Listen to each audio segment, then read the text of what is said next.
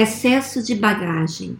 A verdade é que nós fazemos somente o que aprendemos. Eu não tinha uma referência melhor do que aquela. Você acaba repetindo os erros dos seus pais, pois o comportamento deles, não as palavras, foi a sua escola. Não gostava de ser assim, mas era como se eu já estivesse programado para agir como meu pai. Mesmo a Cristiane me pedindo desculpas, eu não mudava meu comportamento. No relacionamento, temos que desaprender coisas ruins para então aprender coisas boas. Temos que identificar os maus hábitos, aquilo que não funciona, e eliminá-los do nosso comportamento, desenvolvendo novos e melhores hábitos. Reconhecer isso é muito doloroso, mas imprescindível para a mudança.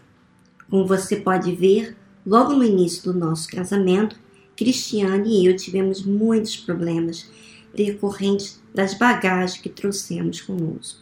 Eu não era uma má pessoa, tampouco ela, mas a mistura das nossas bagagens não resultou em algo positivo. Assim acontece em todos os relacionamentos. Todo ser humano traz em si sua bagagem, seu conjunto de princípios, valores, experiências, cultura, visão de mundo, opiniões, hábitos, passado, traumas, influências da família, escola, amigos, sonho e muito mais. Quando duas pessoas se juntam pelo casamento, a maior parte de seus problemas vem de coisas em sua bagagem que conflitam entre si. Portanto, conhecer a outra pessoa profundamente e descobrir suas raízes é fundamental para compreender o porquê deste ou daquele comportamento. E mais, conhecer e entender a si mesmo é igualmente essencial. Por isso, ajudará você a desenvolver maneiras de lidar com suas próprias raízes e assim resolver as diferenças e conflitos. Foi isso que aconteceu comigo e com a Cristiane. Anos mais tarde, passei a me dar conta de nossas bagagens e a entender por que nos comportávamos daquela maneira. Cristiane tinha a bagagem das altas expectativas da família perfeita de onde veio.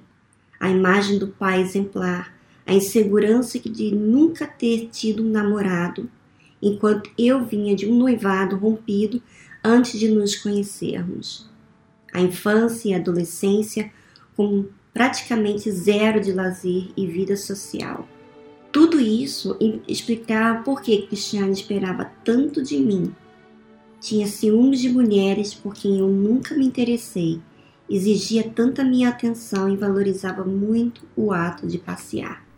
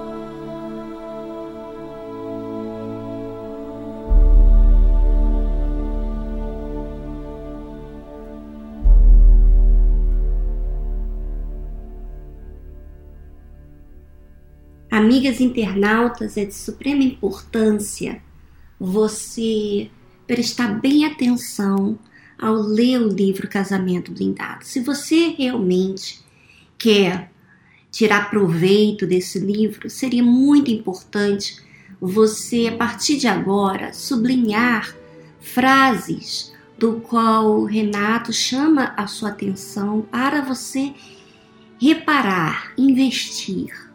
Então, por exemplo, ele fala aqui que no relacionamento nós temos que desaprender coisas ruins para então aprender coisas boas.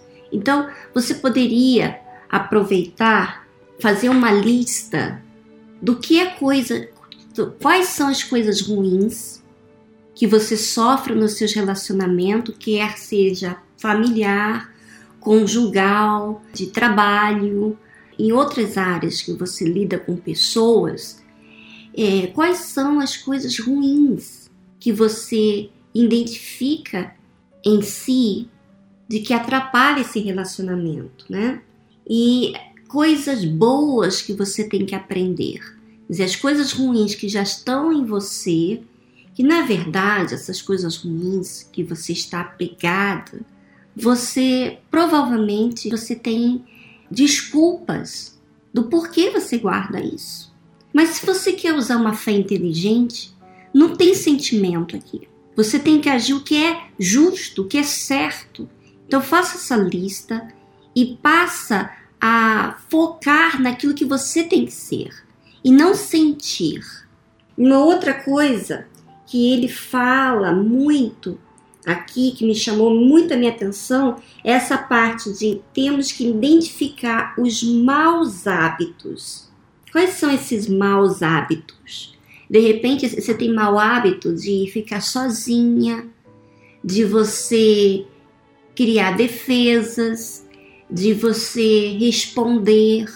Você tem uns hábitos de você dar uma frieza na outra pessoa, como o Renato fazia com a Cristiane, de dar o castigo de silêncio. Ele ficava em silêncio, não respondia nada para ela, e isso só piorava as coisas. Então, tudo aquilo que você adquiriu na sua infância, não do que os seus pais falavam, mas daquilo que de repente seus pais faziam e que você praticamente está trazendo no seu relacionamento, tanto conjugal quanto no seu relacionamento com as pessoas. E também você deve reparar no seu relacionamento com Deus, porque aqui está o foco principal. As pessoas revelam os problemas que você tem e a forma que como você trata as pessoas, como você trata Deus, fala daquilo que você está guardando.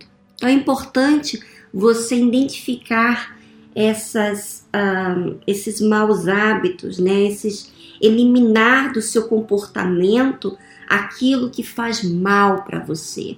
Então, para você eliminar, você vai ter que usar uma fé inteligente não vai poder usar a emoção. A sua emoção sempre tem razão.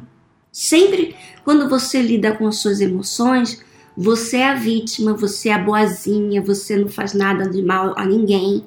Mas quando você identifica o que é justo, o que é certo, você vai ver também que você toma atitudes injustas.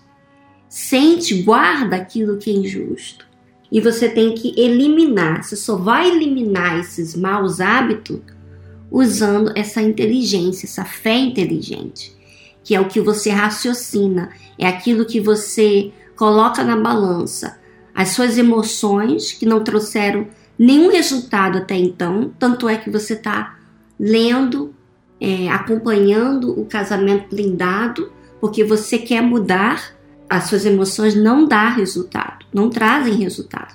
Agora, a inteligência é aquilo que é certo, é aquilo que você tem que fazer. Isso vai demandar de você obediência. Para você entender que todo ser humano ele traz bagagem da sua infância, dos seus princípios, dos seus valores, experiências, visão do mundo, opiniões, hábitos, passados, traumas, influências que você teve ao longo da sua família, na escola, na amizade e sonhos e muito mais, como diz aqui o livro. Então, toda pessoa que, com que você relaciona, quando você acaba descobrindo sobre você, que você leva bagagens da sua criação, da sua cultura, etc. Quando você olha para você e você tem que se descobrir, quer dizer, não é que você nasce sabendo de tudo a seu respeito, você tem que se descobrir. Então, quando você olha outra pessoa e quando ela age de forma inapropriada, você também entende que ela também tem que se descobrir que não é uma coisa que ela tem noção. Então, olha para outra pessoa como uma alma isso vai ajudar você a entender como você é uma alma, você vê outra pessoa como alma. Então, é muito importante você conhecer a si próprio. Quando você se conhece, você aprende a, a ser mais segura, porque você sabe quem você é. E quando a gente acaba conhecendo a si próprio, a gente, para usar essa fé inteligente, que é como uma espada de dois gumes que separa o que é certo e o que é errado, você tem que lidar com ela. Você tem que aprender a fazer uso de uma fé inteligente que traz o resultado. Então, quando você lida com essa fé inteligente, não há insegurança que possa te atrapalhar, porque você lida resolvendo seus problemas internos. Isso é essencial para você desenvolver a sua vida espiritual. Você precisa se conhecer, você precisa eliminar aquilo que te atrapalha. Você tem que ir com paciência, porque provavelmente anos da sua vida você viveu dessa forma.